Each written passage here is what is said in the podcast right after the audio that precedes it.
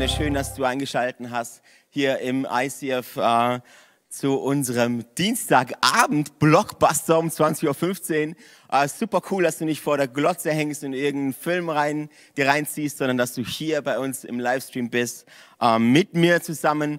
Wir haben was sehr, sehr Spannendes heute Abend vor, und zwar jeden Dienstagabend, ähm, nämlich Explore online. Was bedeutet Explore? Explore ist eins meiner absoluten Highlights im ICF, ähm, weil wir in diesem Kurs, in diesem, in diesem Explore nicht nur Informationen bekommen, sondern wirklich auch Transformation bekommen. Ich merke, dass wir in unserer heutigen Zeit leben in einer Informationsgesellschaft. Das bedeutet, dass wir scharf drauf sind auf Informationen. Es war auch noch nie so leicht, Informationen zu bekommen. Ich meine, ähm, wenn sich heute eine Fliege in Shanghai den Hintern abwischt, dann dauert es eine Millisekunde später, dann kriegen wir das mit. Das bedeutet Informationsgesellschaft. Wir sind es gewohnt, sehr, sehr viel Information sehr, sehr schnell zu bekommen.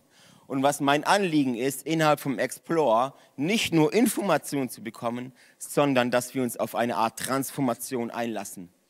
Dass wir uns ähm, auf eine Reise gemeinsam begeben, auf eine interaktive Reise durchs Wort Gottes durch und danach schauen, danach sehen, ob wir nicht den Herzschlag von Gottes, äh, Gottes Herzschlag ähm, erleben und im Ganzen nah werden dürfen. Ähm, deshalb ist es eins meiner absoluten Highlights und ich bin so gespannt, was uns hier erwartet in den nächsten Wochen. Ähm, ich bin richtig, richtig nervös. Ist ja auch ein ähm, bisschen so eine A-Karte, oder? Ein Tag Livestream nach Bernhard Knies. Ähm, mein Bibelschullehrer, der Bibelschullehrer von David. Und äh, jetzt bin ich dran. Aber meine Erwartung ist trotzdem hoch, ähm, weil es ist derselbe Gott, der wirkt. Und ähm, ähm, was passiert im Explore? Wir nehmen euch mit, ich nehme euch mit auf eine Reise durchs Wort Gottes. Wir werden uns verschiedene Aspekte anschauen, äh, verschiedene Themen anschauen. Wir werden schauen, was Gott so richtig wichtig ist. Ähm, wir werden sehr, sehr viel Bibelstellen nachschlagen. Es gibt immer einen Teil von, von Teaching, wo ich, wo ich drüber lehre. Äh, es gibt aber nach, direkt nach dem Explore, wir werden so eine Stunde Lehre jetzt haben, bis um Viertel nach neun. Dann werde ich einen Zoom-Link hier in den YouTube-Kommentaren teilen, wo du dich einloggen darfst für eine Gesprächsrunde, für eine offene Runde, wo wir uns austauschen. Wenn du sagst, du möchtest da noch tiefer reingehen ins Thema oder du möchtest das ICF kennenlernen, ähm, dann lade ich dich dazu ein in den Zoom-Link nachher, ähm, den ich dann teile hier live ähm, einzuklinken und mal schauen, was sich daraus so ergibt. Ähm, hey, was ist Gottes Herzschlag? Ich merke, dass, ähm, dass, dass, wir, dass, dass Gottes Herzschlag ähm, hat mit Menschen zu tun, oder? Hat, Gottes Herzschlag hat mit dir und mit mir zu tun. Gottes Herzschlag ist nicht, ist nicht eingemauert in, in vier Mauern innerhalb einer Kirche, sondern Gottes Herzschlag hat mit deinem Herz und mit meinem Herz zu tun. Und wir sehen das in dem Leben von Jesus, als er, als er drei Jahre mit seinen Jüngern unterwegs war. Am Ende dieser Zeit, am Ende ähm, seines Lebens, kurz bevor er in den Himmel auffährt, gibt er uns einen Auftrag. Er gibt uns einen Befehl. Und diesen Befehl möchte ich euch kurz, äh, also er sagt, er sagt praktisch zu seinen Jüngern, kurz bevor er sie verlässt, sagt, geht hinaus in alle Welt und mache zu Jüngern. Ähm, er sagt nicht, geht hinaus in eine Welt und gründet ganz viele Kirchen oder gründet oder macht ganz viele Events, baut ganz, ganz viele Events oder macht ganz viele Worship Nights oder erfindet Worship Lieder oder, oder keine Ahnung. Er sagt sehr, sehr simpel, geht hinaus in alle Welt und mache zu Jüngern alle Völker. Das bedeutet, und dieses, diesen Teil, in dem Jesus das sagt, nennt sich der Missionsbefehl, nicht der Missionsvorschlag. Das ist ein Befehl, da gibt es gar keine Option. Und ich bin so, so gespannt, was Gott innerhalb von diesem Explore mit uns vorhat. Deshalb haben wir den Schwerpunkt innerhalb vom Explore auch so gelegt, dass wir, ihn, dass wir schauen, wie wir gemeinsam diesem Jesus nachfolgen werden, nachfolgen können. Deshalb auch dieser Hauptschwerpunkt, Following Jesus, Jesus, Jesus ähm, nachfolgen. Ich nehme euch mal mit hinein. Das erste, was was du mit Jesus bekommst, was, was für die Nachfolge wichtig ist, ist ein neues Leben. Ein neues Leben. Wir lesen im 2. Korinther 5, Vers 17. Das bedeutet aber, wer mit Christus lebt, wird ein neuer Mensch. Er ist nicht mehr derselbe, denn sein altes Leben ist vorbei. Ein neues Leben hat begonnen. Das ist kein, das ist kein Leben 2.0 oder 2.1, ähm, nicht ganz so gut wie das davorige, aber annähernd. Nein, die Bibel sagt, ein neues Leben. Das bedeutet aber, wer mit Christus lebt, wird ein neuer Mensch. Nicht ein abgedateter Mensch, sondern ein neuer Mensch. Er ist nicht mehr derselbe, denn sein altes Leben ist vorbei. Ein neues Leben hat begonnen. Und das ist die wichtigste Entscheidung, die wichtigste Entscheidung, die du in deinem Leben treffen kannst und wirst und musst, ist zu entscheiden, wem du folgst. Als Mensch auf dieser Erde bist du in einer Abhängigkeit geschaffen. Du bist nicht unabhängig. Das heißt, dein Atem hast du dir nicht selbst gegeben. Er wurde dir geschenkt.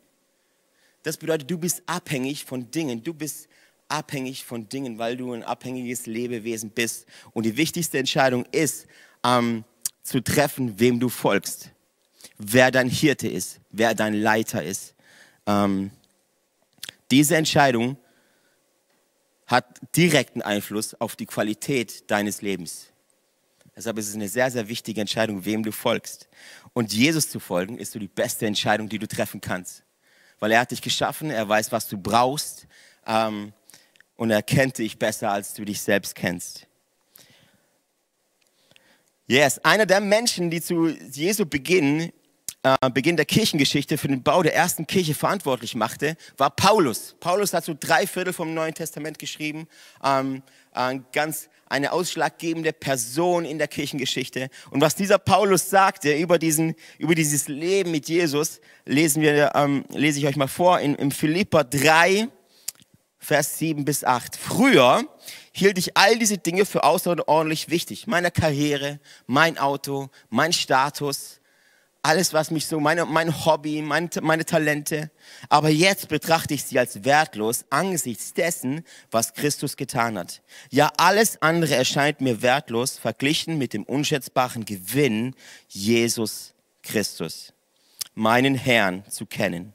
Ich habe alles andere verloren und betrachte es als Dreck, damit ich Christus habe. Die Menschen, du und ich, sind immer auf der Suche nach Glück nach Glückseligkeit, nach Erfüllung.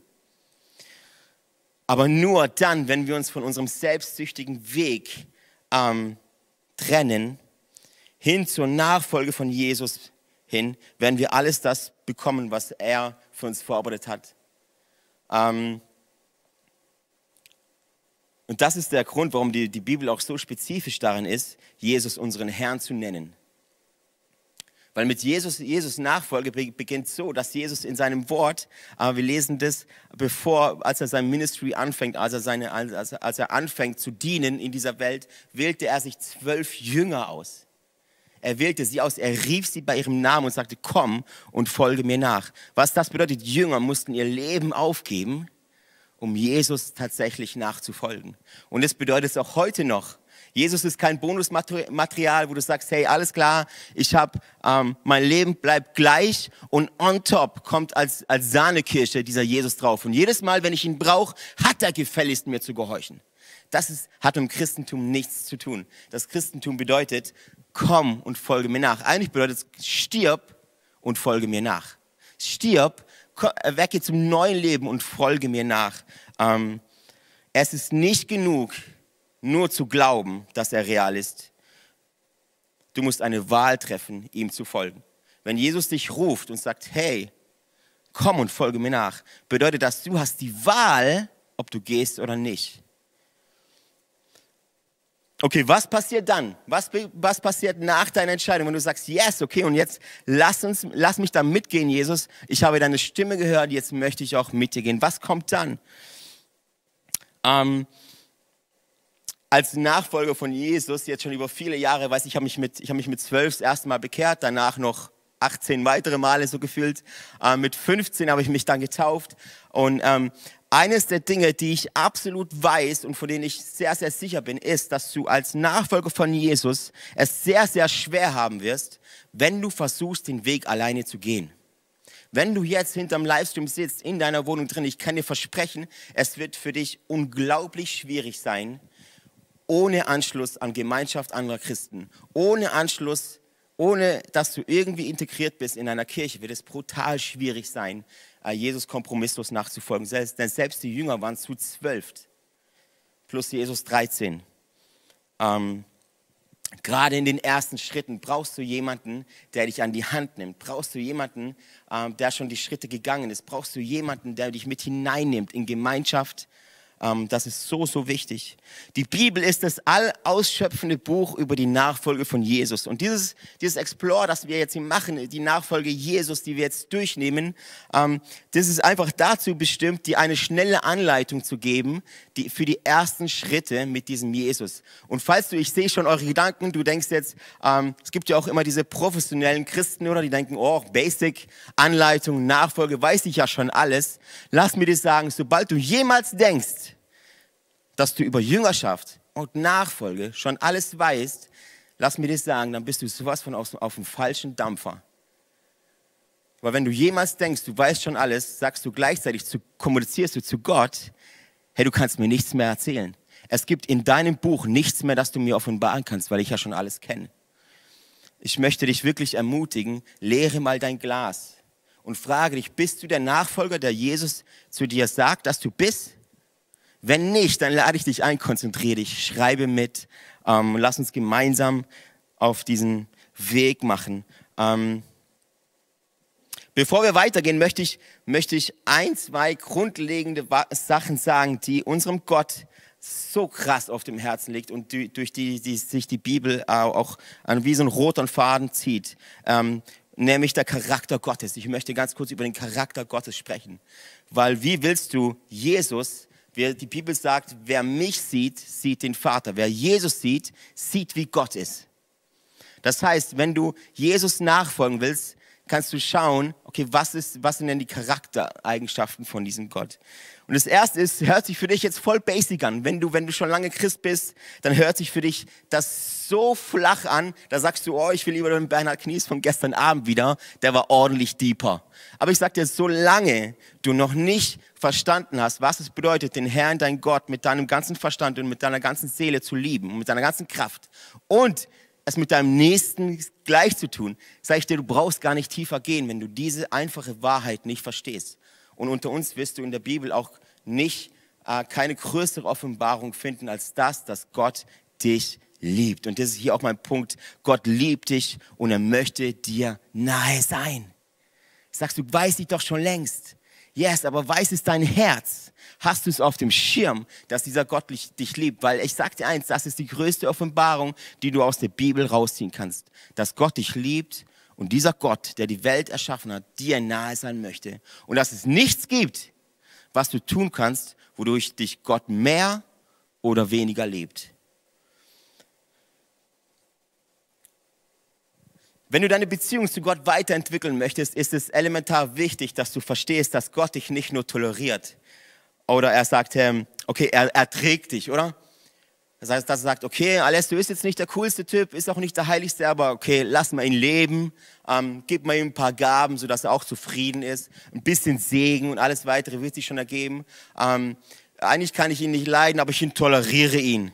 Ich schicke keine Blitze vom Himmel und äh, ähm, äh, äh, äh, peinige ihn nicht, er darf einfach Sauerstoff atmen auf dieser Erde. Ähm, lass mir dir eins sagen, Gott hat alles getan, um dir nah zu sein. Er, er gab sogar seinen eigenen Sohn. Er, eigentlich kam er selbst auf diese Erde, um für deine und meine Schuld zu bezahlen, sodass er dir und mir nahe sein kann. Er, Gott toleriert dich nicht nur, Gott liebt dich und er möchte dir nahe sein jetzt wo, gerade wo du sitzt in deinem, in deinem Wohnzimmer. Er möchte dir nahe sein. Wir rebellierten. Wir haben aber Nein gesagt zu, dieser, zu, die, zu diesem Gott. Und ähm, wir, die Bibel sagt auch, wir sündigten. Dieses Wort sündigen. Gott konnte nicht untätig bleiben. Er will eine Beziehung mit dir und mit mir bis in alle Ewigkeit. Und diese Beziehung mit dir und mit mir, die kann heute starten, wenn du das möchtest. Er war nicht zufrieden mit einer entfernten Beziehung mit dir, sondern er möchte dir nahe sein. Warum? Warum? Weil er dein Papa ist. Er ist, ich weiß nicht, was für ein Gottesbild du hast, aber solange es nicht mit Liebe zu tun hat, hast du ein falsches Gottesbild. Denn dieser Gott, er liebt dich. Und er hat so eine Sehnsucht und so eine Leidenschaft nach dir. Von Anfang an wollte Gott das. Von Anfang an wollte Gott mit den Menschen äh, zusammenleben. Wir sehen es schon im, im, im, Garten Eden mit Adam und Eva, mit den, mit den beiden. Ähm, ähm, wollte er jeden Tag Zeit verbringen. Aber weil Gott sie, sie liebte, und das ist auch so eine Sache, weil Gott sie liebte, gab er ihnen auch die Wahl, sie zurückzulieben. Gott wollte mit uns Menschen keine Marionetten, sondern er wollte, er wollte Kinder. Und ein Kind gibst, einem Kind gibst du Freiraum. Du sagst ihm, okay, du hast hier, du hast die freie Wahl, mich zurückzulieben. Deshalb gab es im Garten Eden auch die Wahl, Gott nicht zurückzulieben. Und so entstand die Sünde. Ähm, so, und sie beschlossen, Adam und Eva beschlossen, ungehorsam zu sein und sie sündigten. Nach dieser Sünde sehen wir, dass Adam und Eva äh, praktisch verbannt wurden aus der, der Nähe Gottes, aus dem Garten Eden raus. Und zwischen Gott und den Menschen äh, lag nun diese Sünde, lag nun diese, lag nun diese Trennung, diese Grenze zwischen Gott und der Menschheit. Aber ab diesem Moment wurde auch ein, ein, der Plan Gottes ähm, praktisch betätigt, wie Gott seine Menschen, seine Kinder wieder, zurück zu, wieder zu sich zurückholt. Dieser Plan wurde dann in Bewegung gesetzt. So lesen wir im Johannes 3, Vers 16, ein elementar wichtiger Vers. Und auch wenn du den jetzt hörst, Johannes 3, Vers 16 und denkst, den kennst du ja schon längst, bete ich, dass er ganz neu in dein Herz rutscht. Denn Gott hat die Welt so sehr geliebt, dass er seinen einzigen Sohn hingab, damit jeder, der an ihn glaubt, nicht verloren geht, sondern das ewige Leben hat. Gott hätte sich auch fernhalten können. Gott hätte sagen können, es ist euer Bier. Gott hätte sagen können, ich bin Gott, was habe ich mit euch Menschen zu tun? Ihr seid, ihr seid Würmer, ich bin, ich bin Gott, ich bin im Himmel. Schaut, wie er selber zurechtkommt. Aber stattdessen gab er sein Wertvollstes, um bei dir und bei mir zu sein. Bevor Jesus kam, sehen wir, dass Gottes Gegenwart nur von den sogenannten Hohepriesters erfahren ähm, durften. Als, er, als sie hinter den Vorhang, hinter den, in den Allerheiligsten, ähm, in das Allerheiligste ging, ähm, also beziehungsweise der Ort hinter dem Vorhang in der Stiftshütte wurde Allerheiligster genannt. Ähm, dieser Vorhang stellte praktisch die Verbindung, die, die, Trennung zwischen Gott und der Menschheit dar. Dieser Vorhang. Ähm, wie du dir aber vorstellen kannst, war Gott über diese Trennung nicht glücklich. Wenn ich mir vorstelle, dass ich mit, mein, mit meinen Kindern getrennt bin, dass es da wie, eine, wie, wie ein Vorhang gibt, dass es da wie eine Trennung gibt, dass ich nicht bei meinen Kindern sein kann. Es wäre eins der schlimmsten Sachen für jeden Vater, wenn du wissen würdest, da ist etwas zwischen dir und deinen Kindern und du würdest alles in Bewegung setzen, um diese Trennung zunichte zu machen. Ähm, Und wir sehen, diese, diese, wir sehen dass, diese, dass diese Trennung aufgehoben, aufgehoben wurde. So lesen wir Matthäus 27, 50 bis 51. Ähm, das ist der Moment, kurz bevor Jesus starb, mit seinem letzten Atemzug praktisch. Da schrie Jesus noch einmal und starb. In diesem Augenblick zerriss der Vorhang im Tempel von oben bis unten in zwei Teile. Und ich liebe die Bibel, weil sie so spezifisch ist da steht, in diesem Augenblick, das heißt kein Augenblick davor, kein Augenblick danach, in diesem Augenblick. Und das ist doch so krass, oder? Wie genau und spezifisch die Bibel das Wort Gottes ist. In diesem Augenblick. Und in diesem Augenblick zerriss der Vorhang. Diese Grenze war jetzt weg. Es ist so, als, als, als, als wenn man sagen würde, die Grenze ist jetzt weg, der Vorhang ist zerrissen. Kommt jetzt, jetzt habt ihr alle freien Zugang. Nicht nur der hohe Priester einmal im Jahr, nach einer langen Zeremonie durch Reinigung und, und, und anderes Dinge. Jetzt hat jeder Mensch freien Zugang zu, zu einem heiligen Gott zu kommen. So crazy. Und einer meiner Lieblingsverse, einer meiner wirklich Lieblingsverse in der Bibel, Jakobus 4, Vers 8. Kommt zu Gott und Gott wird euch entgegenkommen. Ähm, und Gott ist uns entgegengekommen. Er wird auch dir entgegenkommen, weil dieser Gott kein untätiger Gott ist. Er ist ein leidenschaftlicher Gott, der für dich kämpft, der für dich da ist, der dich nicht alleine lässt, der dich nicht im Stich lässt. Er ist für dich. Nimm das bitte mit. Er ist für dich. Und durch Jesus, durch das, was Jesus getan hat, sind wir nun in der Lage, Gott wieder ganz nahe zu sein und er uns. Ähm, die Sünde und die Zerbrochenheit, die, die uns von Gott zurückgehalten haben, werden jetzt von Jesus übernommen. Er hat am Kreuz für deine und meine Schuld bezahlt. Das ist die gute Botschaft der Bibel. Ähm, weil es einen, liebe Leute, weil es einen Preis gab, der bezahlt werden musste. Ähm, wir sehen, dass ähm, Jesus sagt, ähm, ich gebe mein Leben als Lösegeld für viele. Er hat uns freigekauft, sagt die Bibel. Die Sünde, wie ich am Sonntag auch in der Predigt sagte, die Sünde hat uns gefangen gehalten. Sie hat uns umschnürt. Stell dir vor, jemand, jemand, jemand geht dir an die Gurgel und schnürt ganz fest zu. Äh, Jesus kam und hat mit seinem Leben dafür bezahlt, dass du frei sein kannst. Wie crazy ist das? Ähm, jetzt bist du kein Sklave der Sünde mehr, sagt die Bibel, sondern frei durchs Blut Jesu. Im letzten Buch der Bibel, ähm, Crazy die Offenbarung, oder auch da sehen wir Gottes Herzschlag drin, nämlich in der Offenbarung 3, Vers 20. Siehe, ich stehe vor der Tür und klopfe an. Wenn jemand mich rufen hört und die Tür öffnet, werde ich eintreten. Und wir werden miteinander essen. Das bedeutet, er stellt sich gar nicht die Frage, ob Jesus zu dir kommt, ob Gott dir nahe sein möchte, sondern es liegt an dir, dass du eine Wahl treffen musst. Es liegt an deiner Wahl, die du treffen musst. Und diese Wahl, liebe Freunde, möchte ich dir ans Herz legen. Hast du dich entschieden? Und ich höre das mega oft, dass Leute sagen, ja, meine Oma war religiös und dadurch habe ich ganz, ganz viel mitbekommen. Oder mein Opa war gläubig und der hat mir ganz, ganz viel beigebracht von der Bibel. Weißt du, in Jesus, ins Christentum, in ein Leben mit Jesus in Freiheit kannst du nicht reingeboren werden. Du musst dich dafür entscheiden. Es liegt an dir, diese Entscheidung zu treffen.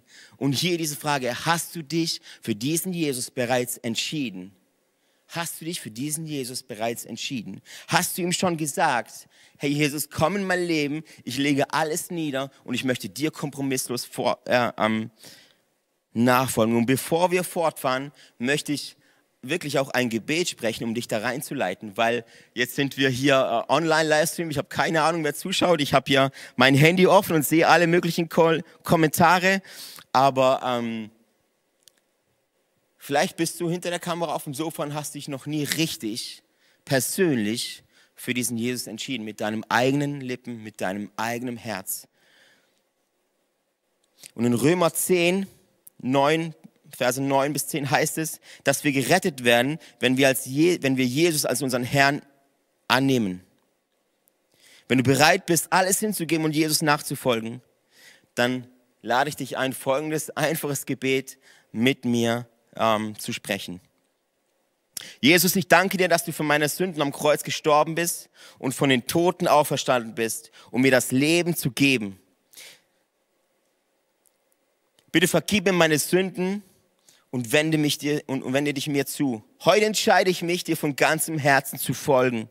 Ich glaube an dich und erkläre, dass du der Leiter und der Herr meines Lebens bist.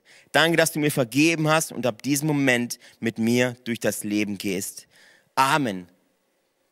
Das ist eine Entscheidung, das ist ein Gebet, mit dem du erklärst, alles klar, ich entscheide mich, umzugehen. Die Bibel nennt diesen Begriff Umkehr.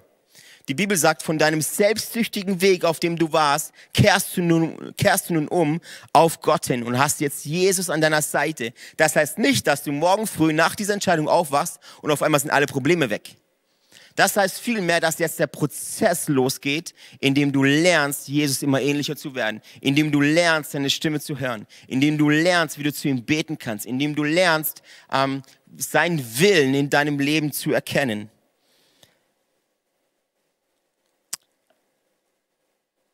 Und ich habe hier ähm, noch einige Verse für euch aufgeschrieben, falls, falls du sagst, okay, ich möchte noch tiefer rein in, ähm, in Gottes Schöpfung, in Gottes Charakteristik, dann lass mal die kurz einblenden. Ich habe jede Menge Verse für dich ähm, vorbereitet, die kannst du dir kurz abfotografieren auf deinem, auf deinem Handy und weiter studieren, weil ich sag dir, das, was du in so einem Kurs bekommst, das, was du in einem Gottesdienst bekommst, ist niemals alles ausschöpfend. Es ist ein, ein, ein, kleiner Appetit, ein kleines Appetit, Appetithäppchen, aber ähm, es ist grundlegend wichtig, was du zu Hause tust.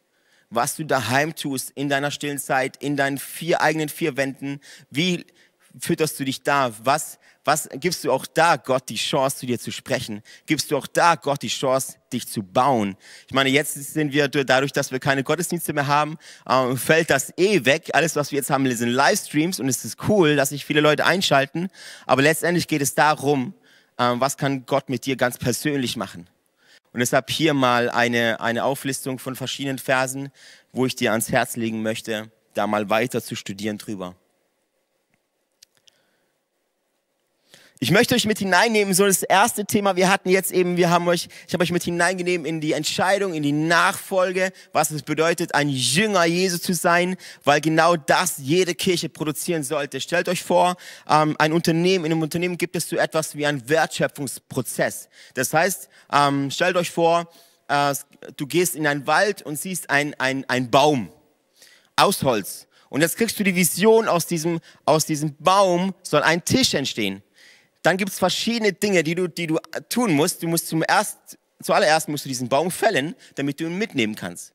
So, und so gibt es Prozesse, bis am Ende der Geschichte, am Ende des Prozesses, ein Tisch entsteht. Weißt du, was eine Kirche produziert? Eine, Produz eine Kirche produziert immer Jünger. In einer Kirche sollte es immer um Jüngerschaft gehen. Es sollte nicht um Events gehen, um Informationen gehen. Es sollte nicht um einen Hype gehen, um, eine, um, um irgendwas anderes gehen, um Prominenz, um Fame gehen, sondern es sollte immer um Jüngerschaft gehen. Und auch wir im ICF sind eine Kirche. Wir lieben es, Menschen zu bauen, Menschen zu befähigen. Ähm, deshalb machen wir das alles. Ich möchte euch mit hineinnehmen in, ein, in eine Sache, die elementar wichtig ist für dich als Christ, nämlich Gebet. Wir werden, ähm, ich meine, morgen Abend vom Lukas Knies, und das ist so die Koryphäe über das Thema Gebet, ähm, noch ganz viel, viel hören. Ich möchte jetzt wirklich innerhalb von diesem, von diesem Explore wirklich ein Appetithäppchen geben, dass du, dass du richtig Bock hast, heute Abend anzufangen zu beten, was das Zeug hält. Ähm, Thessalonicher 5, 16 bis 18. Seid immer fröhlich, hört nicht auf zu beten, was immer auch geschieht. Seid dankbar, denn das ist Gottes Wille für euch, die ihr Christus Jesus gehört. Hast du dich schon mal gefragt, was Gottes Wille für dich ist? Sehr, sehr einfach, nämlich dankbar zu sein. Wir lesen es in seinem Wort, seid dankbar, denn das ist Gottes Wille für euch, die ihr Christus Jesus gehört. Im Leben mit Jesus geht es nicht nur darum, etwas zu wissen oder etwas zu tun. Es geht darum, mit Jesus verbunden zu sein, mit Gott connected zu sein, seine Stimme zu hören und an, ganz nah an seinem Herzschlag zu leben. Letztendlich Zeit mit ihm zu verbringen. Sagst du vielleicht, alles klar, Zeit ist, Zeit äh, kann man messen. Wie viel Zeit, Alessio? Wie viel Zeit ist nötig, damit ich Jesus ähnlicher werde? Wie viel Zeit? Gib mir, gib mir einen Maßstab. Wir Menschen brauchen ja, wir brauchen ja zehn Schritte, wie du Jesus ähnlicher wirst. Wir brauchen ja ganz korrekte Angaben, äh, damit wir ja nichts falsch machen. Wir brauchen sieben Wege zum Glückbücher. Wir brauchen 15 Schritte zum 15 Kilo abnehmen. Keine Ahnung. Ähm, wie viel Zeit erlässt du? Sag mal, wie viel Zeit ich mit Jesus verbringen möchte. Wenn du diese Frage stellst, hast du viel vom Kontext überhaupt nicht verstanden. Stellt euch vor, ich heirate meine Frau und sage ihr, hey, das Ding mit der Ehe finde ich ja cool. Und ich möchte auch mit dir zusammen sein und Zärtlichkeit und cool und alles, was damit verbunden ist, ihr wisst schon. Aber kannst du mir sagen, mein Schatz, wie viel Zeit muss ich mit dir verbringen, dass die Ehe funktioniert? So, euer Ehe, jeder Ehepartner würde sagen, sag mal, hast du sie noch alle?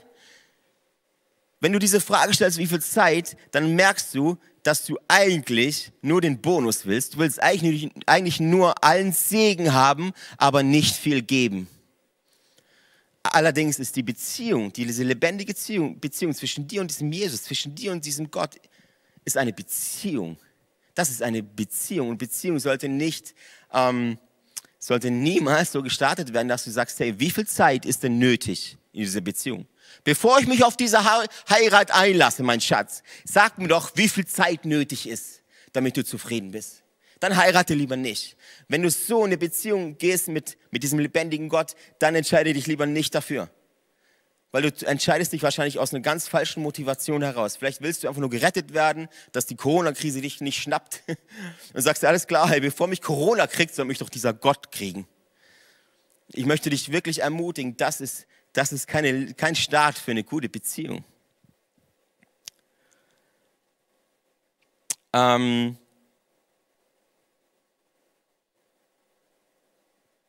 Matthäus 22, Verse 36 ähm, bis 37. Meister, welches ist das wichtigste Gebot im Gesetz von Mose? Jesus antwortete, du sollst den Herrn, deinen Gott, lieben, von ganzem Herzen, mit ganzer Seele und mit all deinen Gedanken. Mit all deinen Gedanken. Wenn du all das verstanden hast, du sollst den Herrn, deinen Gott, lieben, von ganzem Herzen, mit ganzer Seele und mit all deinen Gedanken, dann gratuliere ich dir. Und ich möchte dich hier wirklich herausfordern, weil das Leben als Christ hat nie ein Ende.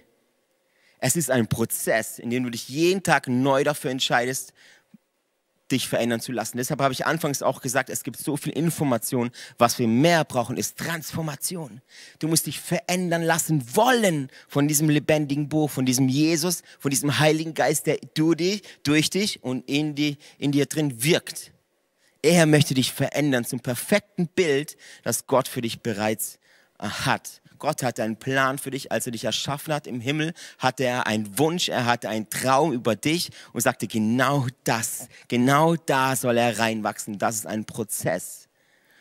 Selbst für mich, auch ich bin auf einem Weg, wo ich Gottes Stimme immer besser lerne zu hören, seinen Willen zu verstehen. Aber das ist ein Prozess, der endet nie.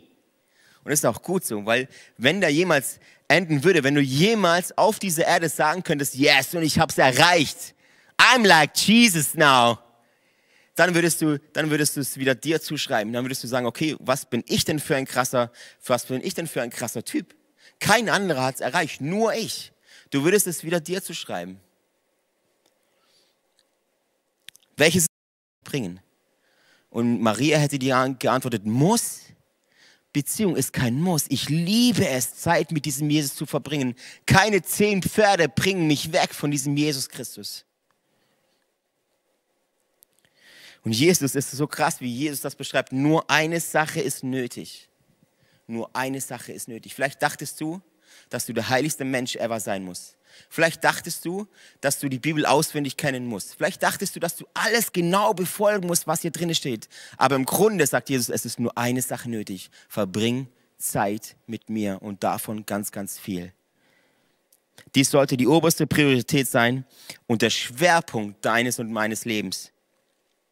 Oft sind wir wie, wie Martha oder abgelenkt von allem Trubel, abgelenkt von dem, was uns was uns Spaß macht, von dem, was wir lieben. Und Jesus dann letztendlich so ein, so, so, so ein Bonus, so ein, so ein Jackpot, an dem wir, äh, an dem wir, wie so eine Jukebox, kennt ihr Jukeboxen noch von früher, oder? Da ging man rein, äh, hat ein bisschen äh, Geld reingeschmissen, wer heute dann in unserer Kirchen, wäre es der Zehnte, man gibt dann seinen Zehnten und kann sich dann auswählen, welches Lied kommt. So verwechseln wir oft unseren Jesus, dass wir sagen, hey, ich gebe doch meinen Zehnten, jetzt gib mir auch Gott, was ich möchte. Ich wähle Versorgung ich wähle diesen Segen, ich wähle das. Und sind dann oberfrustriert, wenn Gott nicht uns das gibt, was wir wollen. Ähm, aber auch das ist keine gute Basis für, für eine Beziehung. Was bedeutet es, mit Jesus Zeit zu verbringen, jetzt, da er nicht mehr physisch auf der Erde ist? Wie verbringt man Zeit mit Gott? Nun ein, einmal durch Gebet, durch Anbetung, durch in seinem Wort lesen und auch durch den Heiligen Geist. Das sind alles Themen, die wir die nächsten Wochen äh, miteinander durchgehen möchten. Ähm, eines der besten Möglichkeiten, mit Gott Zeit zu verbringen, ist das Gebet. Gebet, runtergebrochen auf alles, ist kommunizieren mit Gott. Durch Gebet connectest du dich mit ähm, Gott. Es ist wie ein Gespräch mit Gott. Ähm, dieses Gespräch geht in beide Richtungen. Du sprichst mit Gott und Gott spricht mit dir. Durch Gebet haben wir Zugang zu der Gegenwart Gottes und seiner Kraft. Ich sehe einfach auch so viele Christen geben sich ganz, ganz oft mit weniger zufrieden als ähm, das, was Gott für sie bereithält. Oder das, was Gott für sie will. Sie nehmen sich einfach keine Zeit zum Beten und zu fragen, Gott, was möchtest du denn für mein Leben? Gottes Stimme hören. Eine der wichtigsten Fragen und oft auch die häufigste ist, wie kann ich denn Gott hören? Wie kann ich denn, ihr redet alle, ihr Christen redet immer alle davon und Gott hat mir das gesagt und Gott hat mir jenes gesagt. Wie kann ich denn Gottes Stimme tatsächlich hören, äh, wenn er spricht? Eine meiner Lieblingsstellen in der Bibel, die uns einen kleinen Hinweis darauf gibt, wie Gott mit uns spricht. In 1 Samuel 3, 1 bis 4. In der Zwischenzeit diente der junge Samuel dem Herrn, indem er Eli half. Damals waren Botschaften vom Herrn selten und Visionen kamen nicht häufig vor. Eines Nachts hatte sich der inzwischen fast blinde Eli gerade an seinen Platz schlafen gelegt. Die Lampe Gottes war noch nicht erloschen und Samuel schlief im Heiligtum des Herrn, wo die Lade Gottes stand. Plötzlich rief der Herr, Samuel! Hier bin ich, antwortete Samuel. Wir sehen in diesen paar Versen, dass Samuel sich an einem Ort positionierte, weil er da schlief bei der Bundeslade. Die Bundeslade war der Ort, wo Gott wohnte. Das war da, wo Gott war. Wir sehen in diesen Versen, dass Samuel sich genau dort positionierte, dass es Gott leicht fiel, zu ihm zu sprechen.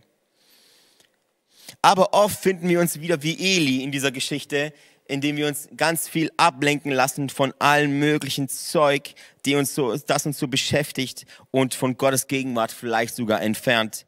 Ähm, eine Frage für dich, kann Gott zwischen dem ganzen Lärm deines Lebens, gibst du Gott die Möglichkeit zu sprechen? Oder ist dein Leben und deine Probleme und deine Sorgen so laut, dass du Gott gar nicht hören kannst vor lauter Lärm? Manchmal ist es wichtig, dass du dich mit deinem, in deinem Leben so positionierst, dass es Gott leicht macht, zu dir zu sprechen. Und das ist dann, wenn du dich positionierst, bedeutet, du gibst dich in eine Atmosphäre. Atmosphäre ist so, so wichtig. Atmosphäre ist so, so wichtig. Atmosphäre ist das, was dich umgibt. Atmosphäre hat eine, hat eine Kraft. Ich habe eine, eine, eine Predigt bei YouTube online, ähm, Steh auf, glaube ich, heißt sie, wo du dir gerne mal anhören kannst. Und daran siehst du, wie auch Jesus Atmosphäre so, so wichtig war. Deshalb bau bei dir zu Hause eine Atmosphäre auf, die es Gott leicht macht, mit dir zu reden. Während der Fernseher läuft daheim, bist du nicht gut positioniert, dass es Gott leicht fällt, mit dir zu sprechen. Warum? Weil du abgelenkt bist. Während du im Instagram scrollst, fällt es Gott nicht leicht, mit dir zu sprechen, weil du abgelenkt bist. Was du eigentlich sagst, ist, Instagram soll mit dir sprechen. Wenn du möchtest, dass Gott mit dir spricht, positionier dich so, dass es Gott leicht fällt, mit dir zu sprechen. Konzentriere dich auf ihn. Was ich sehr, sehr gerne mache, ist, ich lese einfach sein Wort. Ich lese sein Liebesbrief an dich und an mich. Ich lese Psalmen, wo, wo, ähm, wo, wo ich sage, Gott, jetzt hast du die Möglichkeit, jetzt bin ich hier. Es ist alles aus. Ich blende alles aus. Ich fokussiere mich nur auf dich. Gott, sag mir, wie ich in dieser oder jener Situation reagieren soll. Gott, ich bin abhängig von dir. Ich weiß nicht weiter. Ich gehe auf meine Knie und frage Gott. Und ich frage Gott. Johannes 10, Vers 27 sagt Jesus, meine Schafe hören auf meine Stimme. Ich kenne sie und sie folgen mir.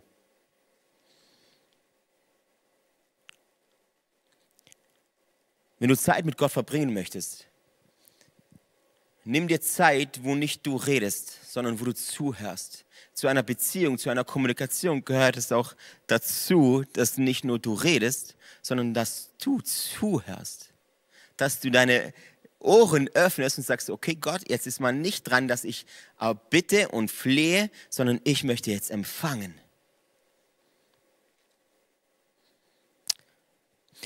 Normalerweise spricht Gott zu uns nicht mit einer hörbaren akustischen Stimme, sondern er spricht zu unserem Geist. Die Bibel sagt, dass Gott Geist ist.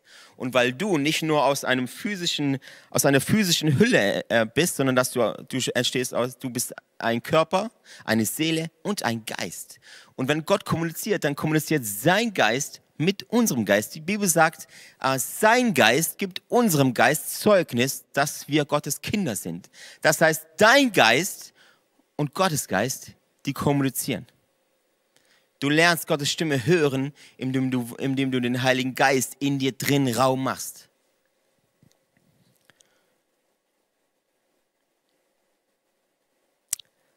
Ein kleiner Tipp noch, wenn du, wenn du neu bist, wenn du sagst, okay, du hast gerade erst dein Leben Jesus gegeben und du kannst diese Stimme nicht. Gottes Stimme zu hören ist auch sehr, sehr, stell dir vor, du gehst in ein fremdes Land und kennst die, du kennst die Stimme nicht, du kennst die Sprache, die die da sprechen nicht. Du kommst jetzt da an und versuchst gleich irgendwie loszulegen mit dieser Sprache. Dann kann es sehr, sehr leicht sein, dass du sehr, sehr viel falsch machst. Sehr, sehr viel aus, sehr, sehr viel falsch aussprichst, weil du nicht weißt, ähm, wie die Dinge ausgesprochen werden Deshalb rate ich dir, falls du mal in so eine Situation kommst und in ein fremdes Land gehst, geh nicht alleine, sondern nimm einen mit, der sich in diesem Land auskennt. Und jetzt sind wir schon in diesem Thema Jüngerschaft drinne. Falls du neu bist im Glauben und du nicht weißt, wie du Gottes Stimme hörst, lerne von einem, lerne mit einem, der Gottes Stimme schon mal gehört hat. Da sind wir in dem Thema Jüngerschaft drin. Ähm, ist so, so wichtig und ist mir ein unglaubliches Anliegen, falls du keine Group hast, falls du keine Gemeinschaft hast mit anderen Christen, such sie dir. Jetzt in Zeiten, wo jeder einfach live, live ist, spielt räumliche Trennung gar keine Rolle mehr. Wir haben jetzt jeden Tag Zoom-Meetings über unsere ähm, digitalen Geräte und irgendwie macht es auch total Spaß, weil ähm, es gibt keine Grenzen mehr. Das ist doch was sehr, sehr, was sehr, sehr Schönes. Das Gebet ist das größte Privileg der Menschheit. Das Gebet ist das größte Privileg der Menschheit. Nur ich frage mich, warum wir so wenig tun. Wenn du wüsstest, wenn du wirklich verinnerlichen würdest, dass es wirklich das größte Privileg ist, ich glaube, wir würden viel, viel mehr beten. Gerade in dieser Zeit, wo wir so viel Zeit jetzt haben, wo wir so viel Zeit geschenkt bekommen haben, wir würden gar nicht aufhören zu beten. Und das ist auch ein Ratschlag, den die Bibel uns gibt. Ähm, hört nicht auf zu beten. Gott ruft uns aber auch für seinen Willen auf dieser Erde zu beten. Der erste Zweck des Gebets ist es, unsere Beziehung zu Gott zu vertiefen. Ich habe vorhin gesagt, dass Beten connecten mit Gott ist. Beziehung. Du wirst niemals eine Beziehung zu Gott haben können, wenn du nicht lernst zu beten. Wie kannst du mit jemand eine Beziehung zu führen? Wie kannst du mit jemand eine Beziehung führen, mit dem du nicht sprichst? Oder wenn er nicht, wenn du ihm keine Gelegenheit gibst, mit dir zu sprechen. Aber das das ist der erste Zweck, unsere Beziehung mit Gott zu vertiefen. Das ist aber nicht alles. Gott ruft uns auch auf, ähm, seinen Willen auf die Erde zu beten.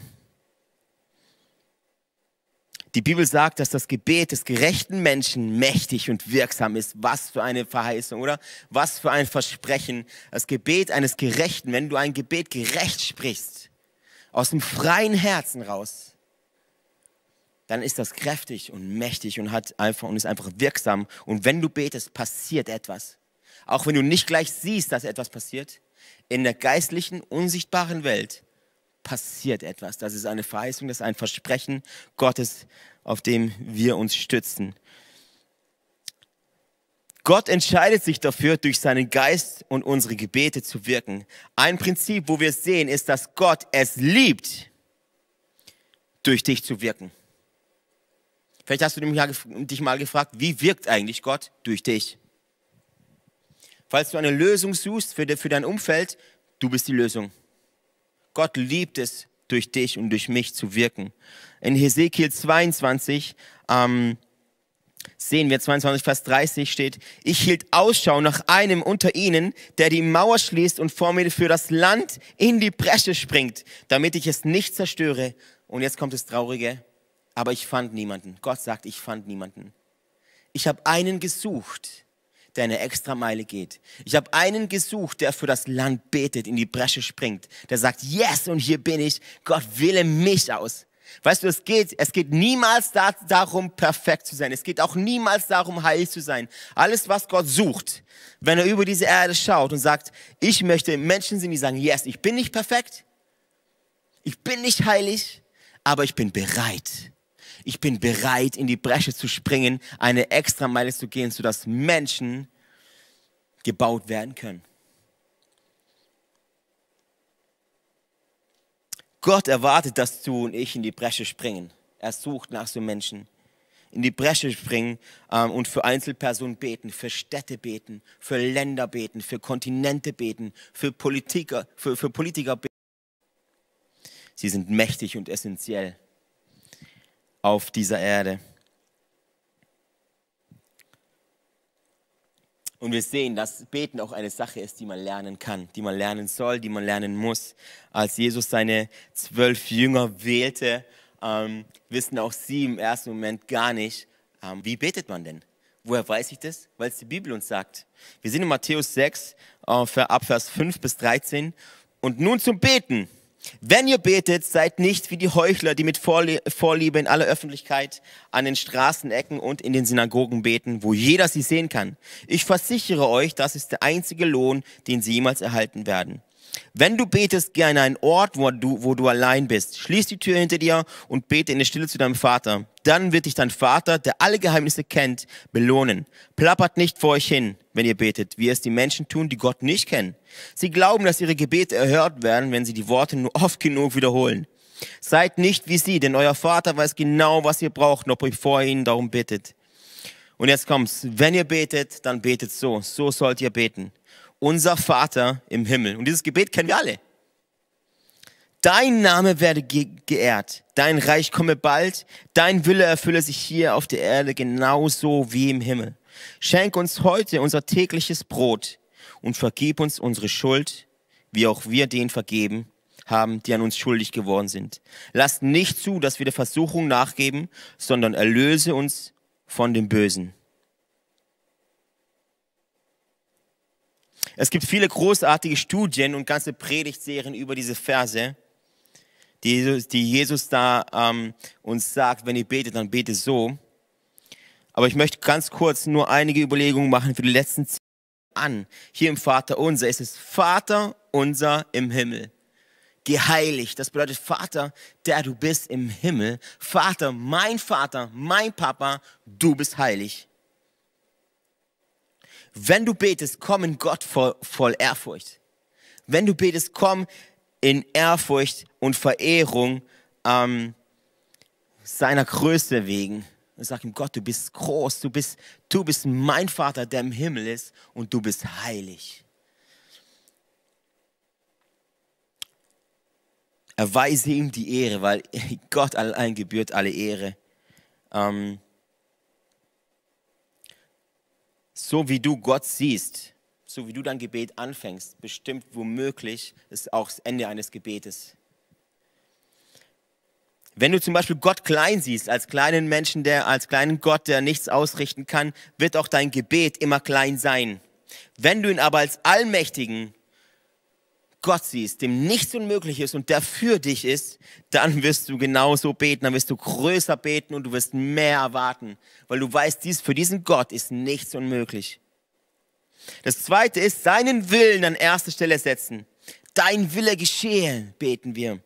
Viele Menschen kommen zu Gott und betteln und bitteln nur und äh, um das, was sie wollen, das, was ihnen wichtig ist anstatt sich mit Gott im Gebet für seinen Willen auf, den Erden zu, auf der Erde zu connecten. Dein, ähm, dein Wille geschehe. Es ist nicht mein Wille geschehe, es ist dein Wille geschehe.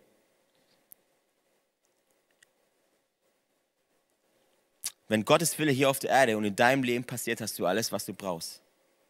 Wenn sich dein Wille auf der Erde pass geschieht, passiert, dann gute Nacht um zwölf. Es ist Gottes Wille, der Scheu dich niemals, Gott um etwas zu bitten. Wenn das nur alles ist, was du tust, wenn du immer noch bittest, dann ist es ungesund. Aber scheu dich nicht, deinem liebenden Vater, deinem Papa im Himmel das zu sagen, was du gerade brauchst. Er liebt es, dich und mich zu versorgen. Er liebt es, wenn wir merken, okay, ich bin abhängig von diesem Gott.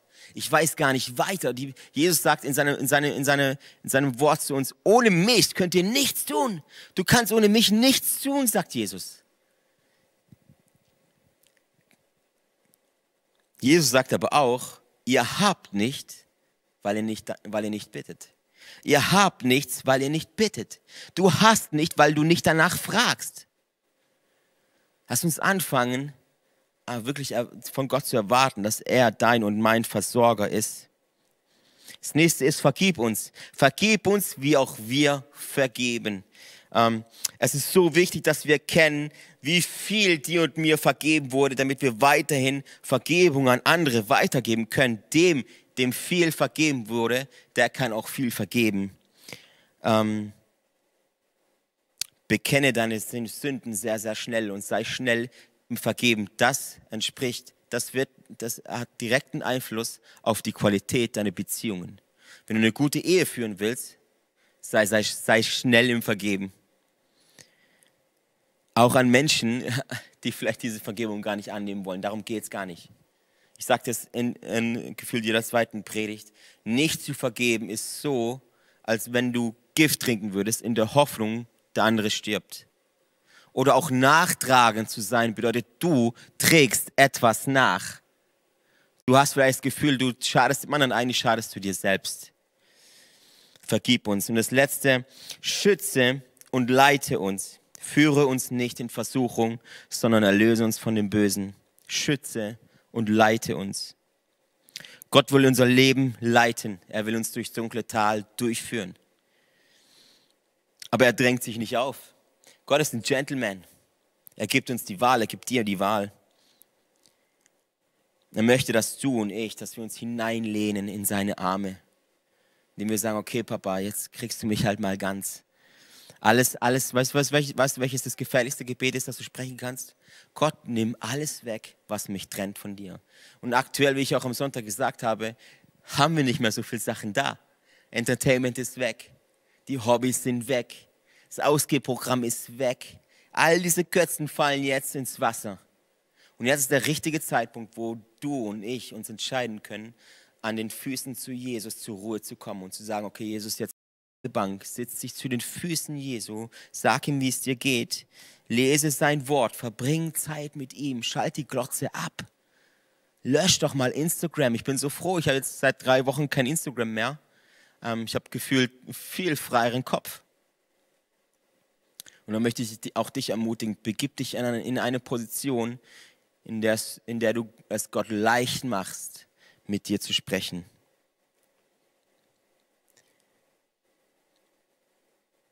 Beschränke das Gebet nicht nur auf Mahlzeiten. Sag nicht, danke, sag nicht nur Danke fürs Essen. Beschränke das Gebet auch nicht nur abends, indem du sagst Danke für diesen Tag. Ähm, Gott, Gott möchte jeden Tag, jederzeit mit dir wertvolle Qualitätszeit verbringen. Ähm, du bist die Lösung für diese Welt. Es geht nicht nur um dich, sondern es geht um dich und dein Umfeld. Erreiche deine Welt. Das ist so wichtig und so dringend. Und wenn Gott das nächste Mal sagt, ich suche jemand, der hier in die Bresche springt, dann wünsche ich mir, dass wir innerhalb von diesem Explore, innerhalb dieser Kirche, innerhalb dieses, dieser Stadt, innerhalb dieses Landes, innerhalb dieses Kontinents, dass wir unsere Hände erheben und sagen, yes, und Gott, ich bin nicht perfekt und ich bin nicht heilig genug, aber hier hast du meine Entscheidung und ich entscheide mich, dir kompromisslos nachzufolgen, in die Bresche zu springen, dahin, wo keiner hinspringt, aber ich tu's, weil ich dich liebe und weil du es mir wert bist. Sieht nicht so aus, ein schönes Standbild, aber ich rede einfach mal weiter. Ähm, keine Ahnung, ob es ähm, mal noch besser wird oder auch nicht. Ich lade dich auf jeden Fall jetzt ein, irgendwann wird es wieder funktionieren oder du siehst es danach auf dem Podcast. Äh, ich hoffe, wir nehmen noch auf und ich rede hier gerade nicht umsonst. Ähm, ich lade dich jetzt ein, ein paar Minuten still zu werden alles auszuschalten, verschließ dich meinetwegen in ein Zimmer, schließe deine Augen zu mir zu sprechen. Ich lade dich jetzt ein, zu jedem zu sprechen, der zuhört. Ich lade dich ein, der, der danach auch das, äh, den Podcast sich, sich anhört, dass du sprichst. Du kennst keine Grenzen von Raum und Zeit. Du sprichst, du bist immer im Hier und Jetzt. Deshalb lade ich dich ein, Heiliger Geist, füll jetzt die Wohnzimmer. Füll die Herzen der Menschen. Wir wollen jetzt einfach Zeit mit dir verbringen, weil wir dich lieben, weil wir dich ehren. Danke, dass wir dich haben. Danke, dass wir deine Nachfolger, dass wir uns deine Nachfolger nennen dürfen. Danke, dass du uns baust und dass wir da nie zu Ende sind. Danke, dass deine Offenbarungen niemals zu Ende gehen. In Jesu Namen. Amen. Wie gesagt, nehmt euch ein paar Minuten Zeit und ich schicke jetzt gleich den äh, Zoom-Link in die YouTube-Kommentare und dann ähm, sehen wir uns gleich. Ciao.